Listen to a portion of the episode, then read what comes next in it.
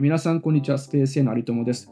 今回は、ダイバーシティマネジメントの課題を見えるようにするという点について話をしてみたいと思います。前回の話でですね、ダイバーシティマネジメントで、そもそもですね、何が違っているかが理解することが難しいという話をしたと思うんですけども、そこをですね、深掘りしていくと、例えばですね、海外で駐在される方がよくですね、えー、まあ、文句というかですね、不満を言っているのが、えー、ほうれん草がないと。ほうれん草がないと、まあ、いわゆる日本の社会社会のというか会社の中のコミュニケーションの方法ですよね。えー、よく言って言ってる方がいらっしゃるんですけども、えー、そもそもですね、えー、なぜないのかというとですね、ほうれん草がそもそも日本の特殊なルールであるということに、その方は気づいていないということなんですね。で一般的にですね、一般的というかその多くの国では、いわゆるジョブ型雇用というのを用いています。つまり、その仕事に対してプロを雇用するという形ですね。日本の企業は、そのそういった形もありますけども、新卒から上がっていってですね、まあ、その会社で経験を積んでいくといった形をとっているメンバーシップ雇用というんですけども、そういった方法を人事で採用している会社が多いと思います。何が違ってくるかというと、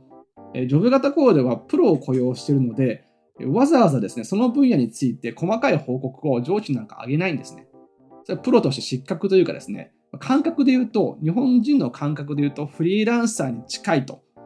いうような認識を持っていただければいいと思います。ですから、その会社に対するロイヤリティとかも比較的低いですし、えー、仕事をしているという認識ですね。で、プロとしてその責任を果たしていると。例えば私たちが水道工事、水道の故障していて、工事の業者の方を呼んで、えー、工事してもらうときに、細かい報告とかですね、進捗を求めることはないと思うんですね。なぜならプロに任しているからですよね。ですので、何が言いたいかというと、その、なぜほうれん草をするかということに対して、非常にその認識が違うんですね。外国の、外国人の方と日本人と。ですので、自分のそのほうれん草っていうそのコミュニケーションシステム、システムっていうか、まあ、その仕組みが当たり前だと思っていると。その当たり前に気づかないんですね。気づかないと、その、えーえーと、祖母はずっと生まれるということになります。じゃあ、どうすればいいのかと。で、それでずっとわからないままずっと不満言ってると。じゃどうすればいいかというと、単純にその自分が不満に思っていることとか、不思議に思っていること、不審に思っていることがあれば直接言うということですね。それをしなければ問題は解決しないです。言わないでずっとですね、持っていると、ずっとこの人できないと。その自分、マイルールを持ち込んでいることすら気づかないままですね、不満を抱えていることはよくあります。ですので、その自分だけではなくて、相手もそうですけど、チーム全体がどういった問題を抱えているのかっていうところを、はっきりと言わないと伝わらないということなんですね。そもそも課題が見つからないです。で見える課題というのはあると思います。例えば、その人前で足を組んで会話をするのか、えそうじゃないのか。それも国によって違いますから、それはすぐにわかると思います。ですが、その自分たちが当たり前だと思っていることに対するその差差というのはですね、なかなかわからないとこが、分かりづらいことが多くてですね、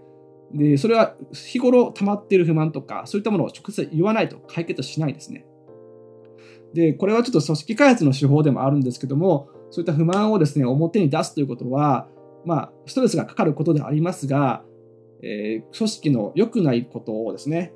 一時的なですね、まあ、手術と私は呼んでますけども、まあそういったことで、えー、一時的に痛くなってもですね、えー、長期的に見ればやらなきゃいけないことと捉えて、え、そういったですね、え、建設的な議論を行ってみると、まずは問題が見えるようになると思います。